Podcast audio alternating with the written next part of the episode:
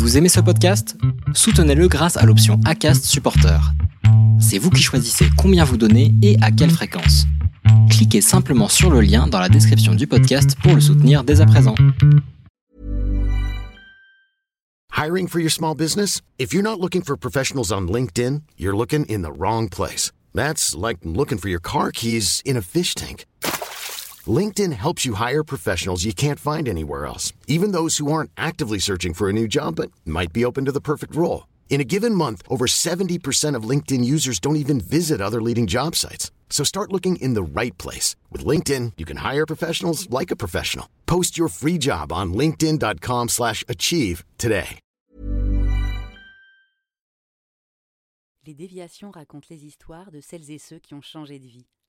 N'hésitez pas à nous suivre et pour ne rien manquer de nos actualités, rendez-vous sur notre site, abonnez-vous à notre chaîne YouTube, notre compte Instagram, Facebook et suivez notre podcast disponible sur Acast et toutes les plateformes d'écoute.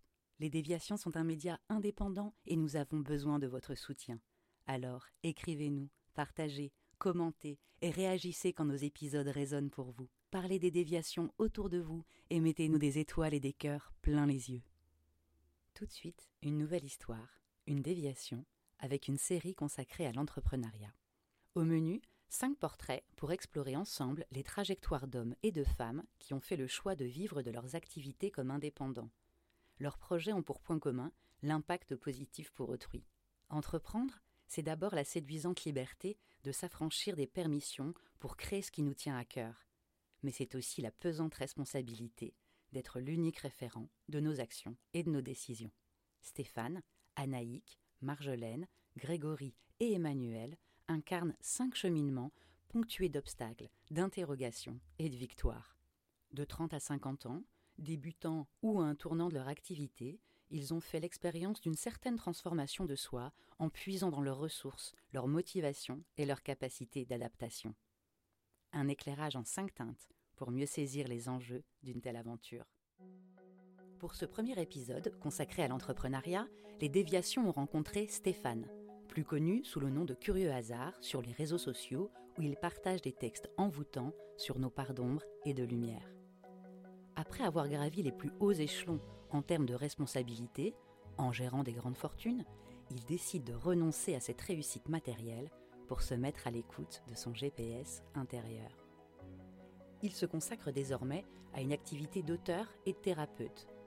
Il nous livre son questionnement à propos de la légitimité d'être thérapeute dans une société avide de contrôle et déformée par l'habitude de mettre les choses et les gens dans des cases. Il arrive un moment où on peut être amené à se rendre compte qu'en fait, euh, que matériellement, on, ben, on a tout eu en fait tout le surplus qui peut venir d'un gain supplémentaire d'argent, de pouvoir ou d'acquisition, ce sera en fait que des choses inutiles qui ne combleront pas finalement le vide intérieur. À un moment, on se dit mais matériellement, j'ai obtenu tout ce que j'ai pu toujours souhaiter. Bien sûr, je pourrais encore souhaiter plus pourrait souhaiter une huitième voiture ou partir encore plus loin en vacances, ouvrir une bouteille de vin encore plus chère, acheter un, vêtement encore plus cher. Et finalement, on ne fait que remplir un gouffre euh, qui, est, qui est sans fond en fait. Quand on se rend compte de cela, enfin moi, ce qui a émergé de cette prise de conscience, c'est mais qu'est-ce que je pourrais faire de plus en fait? Tout ce que j'ai reçu, je dis reçu, alors que certaines personnes pourraient dire euh, que je l'ai obtenu ou gagné. Je, tiens vraiment à, relativiser ça. Tout ce que j'ai reçu de la vie de par la position que j'ai souhaité prendre, en fait, qu'est-ce que je peux faire aujourd'hui de ces choses-là et de cette accumulation qui à un moment était devenue indécente? En fait, c'est le partage. C'est ce que plusieurs euh, traditions plusieurs spiritualités et même la plupart des religions expriment à travers le partage et l'amour du prochain. Quand on a Qu'est-ce qu'on fait en fait? Moi, ma réponse, c'était me mettre à disposition d'autrui. Donner. Donner, partager. Il y a une phrase que j'aime beaucoup qui dit euh, Quand on a une vie plus chanceuse que les autres, on ne construit pas des clôtures plus hautes, mais des tables plus grandes. Après le cheminement euh, commun à tout le monde constitué de l'école primaire et du collège, j'ai eu envie de choisir, malgré des facilités, j'ai eu envie de choisir quelque chose qui, a pris, qui aurait pris très très peu de temps, donc j'ai choisi une filière professionnelle dans le commerce, euh, faute de mieux, parce que j'avais à l'époque euh, où il fallait faire ces choix-là absolument aucune, aucune conviction, donc j'ai pris une filière professionnelle qui allait finalement me prendre très peu de temps en termes d'études et me laisser beaucoup de temps dans la pratique qui m'animait alors, qui était en fait le billard et dont j'envisageais un jour de faire mon métier. Et en fait, avant-hier, c'était le billard, donc une, pratique qui euh, a occupé euh, une très très très grande partie de ma vie, qui forme la personnalité ou, qui la déforme, je ne saurais pas dire. Et euh, la seconde période, c'est l'extinction de, cette pratique pour plein de raisons. J'ai mis le pied justement par un curieux hasard dans la finance un métier, une activité que, que j'ai entretenue pendant un peu plus d'une quinzaine d'années, qui déforme encore plus, et c'est la deuxième, et la troisième, c'est peut-être ce qui a émergé de, de, toutes ces déformations, comme si les déformations avaient contribué à, à, ramollir une coque ou à, justement euh, faire naître et éclore euh, quelque chose de plus, de plus essentiel et de plus, de plus primaire en fait, qui ne m'a jamais quitté, mais dans laquelle j'ai plongé entièrement il y, a, il y a à peu près trois ans, trois ans et demi. Quel que soit le processus de vie dans n'importe quel domaine, je considère qu'avant avant de changer, on avance tous vers un degré d'insupportabilité, que ce soit dans un couple, euh, que ce soit euh, sur un problème physique, on va voir le dentiste ou le médecin au dernier moment, dans ce qui convient peut-être d'appeler une, carrière. Je ne sais pas si, 15 ans c'est suffisant pour nommer une carrière. Il y a eu une notion d'évolution et de progression. Donc là, c'est la déformation qui vient du billard, c'est-à-dire cette euh, culture du toujours plus, toujours mieux, très égotique, très individuelle, auto-centrée, souvent au mépris euh, d'autres considérations plus, plus, plus spirituelles, plus humanistes. En fait, dans cette progression de carrière, euh, je commence en tant que conseiller financier à la Banque Postale et d'année en année, on va dire principalement par tranche de trois ans, s'ensuit systématiquement une promotion ou un débauchage vers vers un poste qui constitue une continuité logique en termes de prestige ou de rémunération, de responsabilité, jusqu'à arriver à devenir gestionnaire de fortune en Suisse. Et en fait, plus on avance dans ces considérations de responsabilité toujours grandissante et de profit, je considère aujourd'hui que ça se fait toujours au détriment d'autres choses, beaucoup plus justement essentiel et beaucoup plus profond. Et on en arrive à ce qu'on pourrait appeler, enfin ce que j'aime appeler un degré d'insupportabilité. Et euh,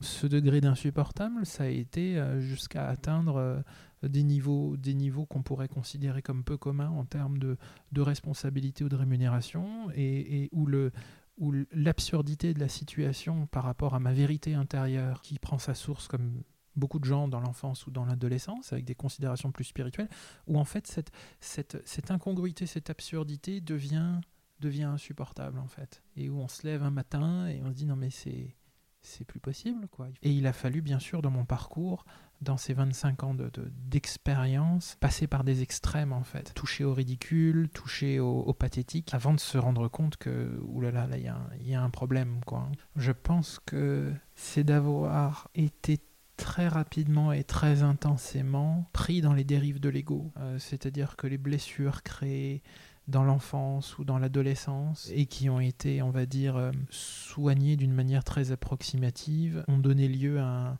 un, ego euh, très fort, très gesticulant, qui cherche à se justifier, qui est en mal de reconnaissance, etc.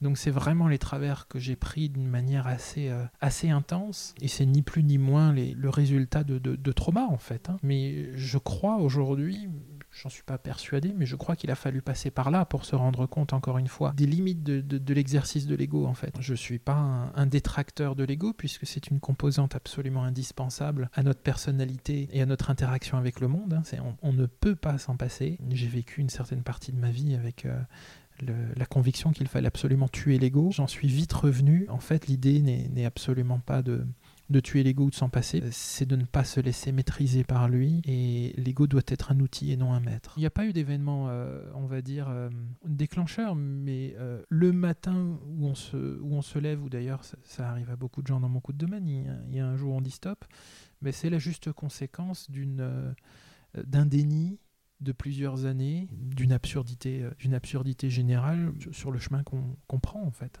Donc oui, c'est en ce sens-là qu'aujourd'hui j'arrive, euh, puisqu'on parlait de déformation, j'arrive déformé par ces, deux grands parcours, mais je ne sais pas vraiment si c'est...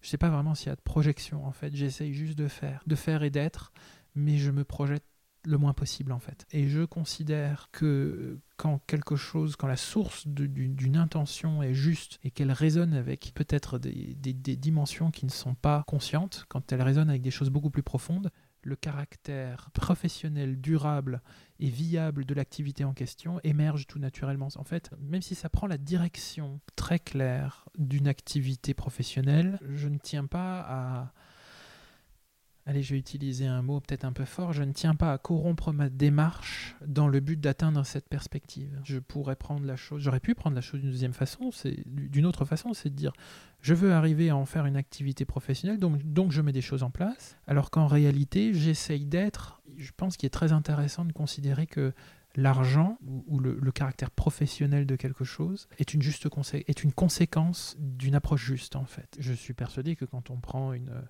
aller une appelons ça une position à l'égard de l'univers ou une position à l'égard de notre environnement, on met en branle des choses qui nous dépassent, dont, le, dont les liens de causalité ne sont pas forcément perceptibles par notre, notre conscience, mais pourtant existent. C'est-à-dire que rien que le fait d'émettre un souhait émet une vibration qui rentre en résonance avec des vibrations similaires. Et comme là, le but n'est absolument pas d'en faire un métier ou de faire de l'argent, mais simplement d'être aligné avec ce que je suis vraiment. Si un jour euh, ça génère des, profits conséquents, je considérerais que ce sera euh, la juste conséquence de quelque chose, mais c'est absolument pas le, but recherché. C'est peut-être euh, me concernant écouter des choses qui sont, qui sont plus alignées avec des envies que des peurs. Quand on se perd dans une carrière, surtout quand celle-ci est, est connoté par l'argent, le matérialisme, le pouvoir, l'individualité, c'est surtout connecté avec des peurs. La peur de ne pas être assez, la peur de ne pas être important, la peur de manquer, etc. Et, en fait, euh, à un moment, euh, le pendant, le contrepoint à cela, c'est de ne pas réagir aux peurs, de les observer et de réagir à l'être. C'est pas de demander de quoi j'ai peur ou qu'est-ce qui va m'arriver, mais en fait, qu'est-ce que j'ai envie d'être, en fait, qu'est-ce que j'ai envie de, de, faire, de rayonner, de créer? Alors, il y a plusieurs aspects.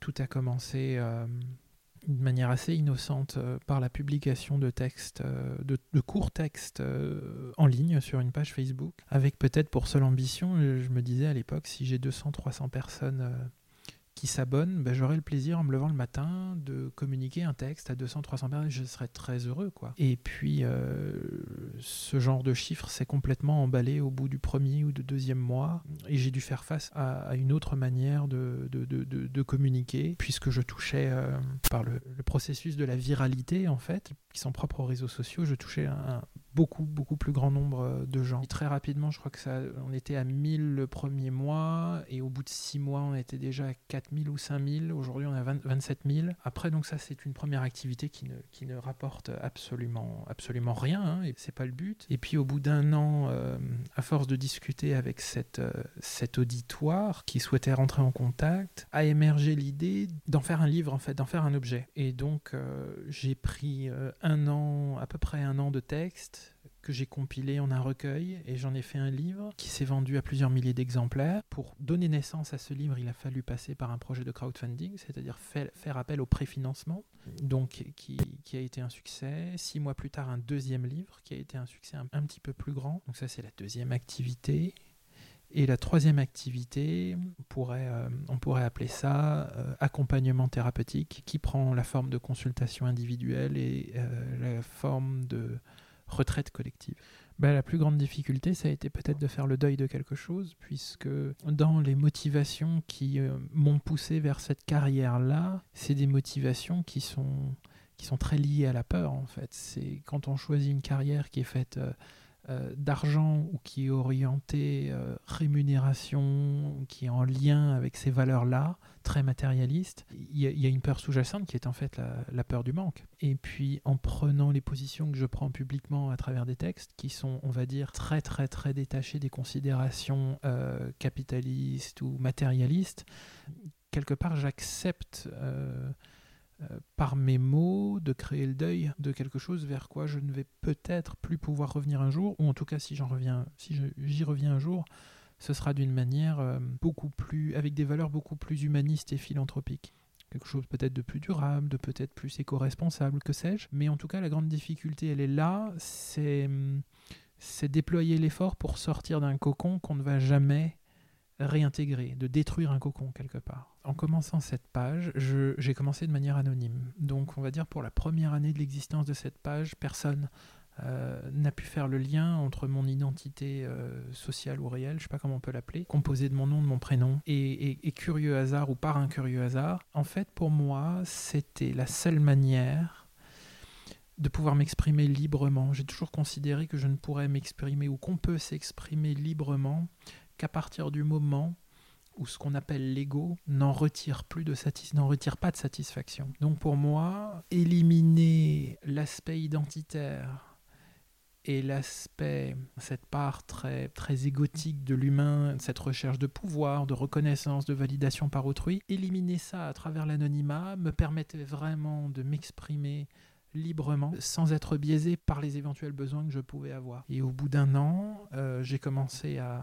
afficher mon nom, qui a été un an et demi d'ailleurs, un an et demi, parce que le premier livre a été publié anonymement. Et ensuite, euh, j'ai, suite à divers entretiens avec des gens qui m'ont un peu un peu bousculé, dans le sens très positif du terme, hein, j'ai accepté d'accoler mon nom et de révéler mon identité derrière ces textes en fait. C'est pas une identité double, c'est pas une part ou une autre, c'est juste euh, peut-être un processus de révélation de quelque chose que j'ai longtemps gardé enfoui et qui pourrait aller se, décrire ou s'appeler peut-être la, dimension spirituelle ou ce, qui se cache derrière toutes les gesticulations de l'ego hein, avec lesquelles on, lutte tous. Mais ce que j'aime beaucoup à travers cette idée de réseaux sociaux, c'est qu'on est en train de matérialiser une intelligence planétaire, une sorte de conscience collective parallèle qui, qui est représentée par Internet, qui est un réseau qui aujourd'hui euh, contient quelque part, à quelques différences près, tout le savoir de l'humanité.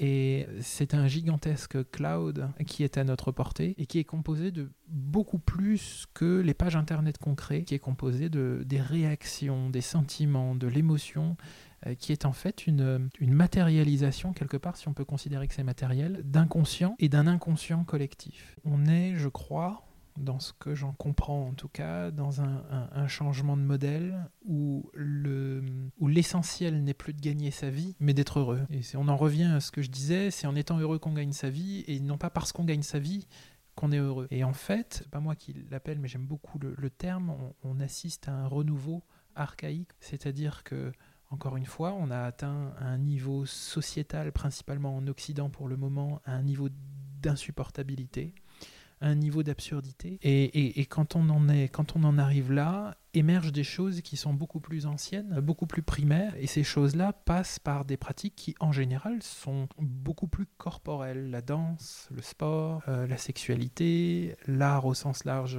du terme. On, est depuis, euh, depuis 2 à 3 000 ans dans une dérive patriarcale et on assiste aux limites de ce déséquilibre-là. Je vois ce basculement qui peut prendre des centaines d'années, hein, on est d'accord, hein, mais sauf que là, on est vraiment sur le tipping point en fait. Ce basculement n'est en fait que la réaction aux premiers symptômes d'une perdition générale ou d'un manque, euh, manque de sens. On agit tous, cette société est en train de je ne sais pas s'il convient de dire décompenser ou surcompenser face à un niveau d'absurdité. Ce niveau d'absurdité, ben, il, est, il, est, il est matérialisé par euh, la destruction de notre environnement, euh, par la souffrance générale. En France, euh, on est le plus grand pays consommateur d'antidépresseurs. Et en fait, on est en train d'assister, on a assisté dans, dans les années, fin, des années, fin des années 90, début des années 2000, aux premiers symptômes d'une maladie mortelle qu'on pourrait maintenant nommer est, euh, je ne sais pas, euh, dérive capitaliste ou dérive matérialiste, qui n'est pas naturelle et qui commence à desservir l'humanité. Et une fois qu'on a assisté aux symptômes et que les souffrances apparaissent, émergent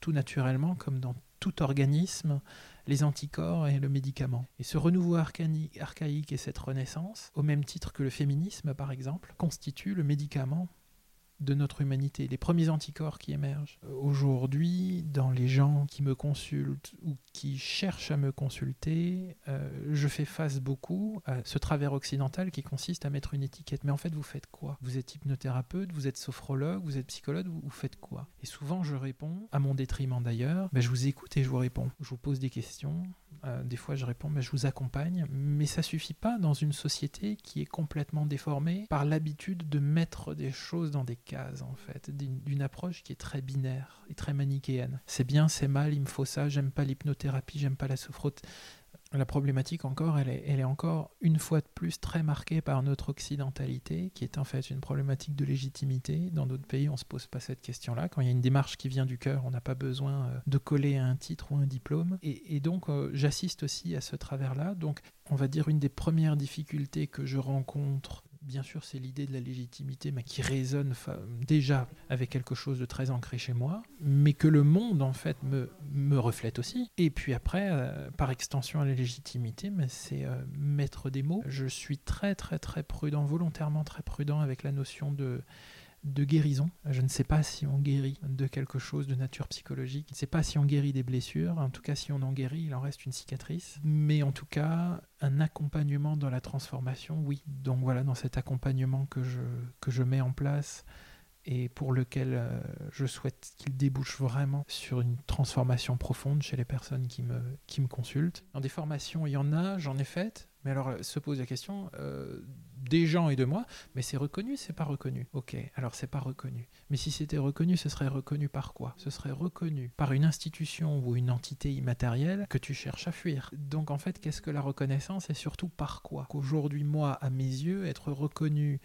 par des institutions ou un pouvoir en place que je reconnais de moins en moins, non pas par attitude euh, réactionnaire, mais tout simplement parce qu'on se rend compte qu'on est dans une absurdité et les mouvements sociaux aujourd'hui traduisent bien cette prise de conscience-là, ben pour moi ça fait très peu de sens. D'autant plus quand on voit l'absence de caractère expérientiel de ces formations, et c'est quelque chose d'assez communément admis, qu'il y a un fossé entre la théorie et la pratique, qu'on apprend beaucoup plus dans la pratique. Et ça aussi, ça fait partie des, directions prises par nos sociétés, qui est en fait d'absolument tout théoriser. Et de ce fait, on met de plus en plus de couches entre le cerveau et le cœur, entre le corps et l'esprit, et on se distancie de choses qui sont absolument fondamentales, c'est-à-dire par exemple la voix du cœur et la voix du corps. C'est la traduction d'un biais qui est très conservateur chez nous, qui est très français, et, on s'en rend compte sans aller très très loin, il suffit d'aller... Euh, d'aller en Allemagne euh, ou des pays nordiques et, se rendre compte que nos voisins très proches ont des approches qui sont beaucoup plus décloisonnées, beaucoup moins binaires, beaucoup moins manichéennes. Et donc on en arrive dans notre culture très très très française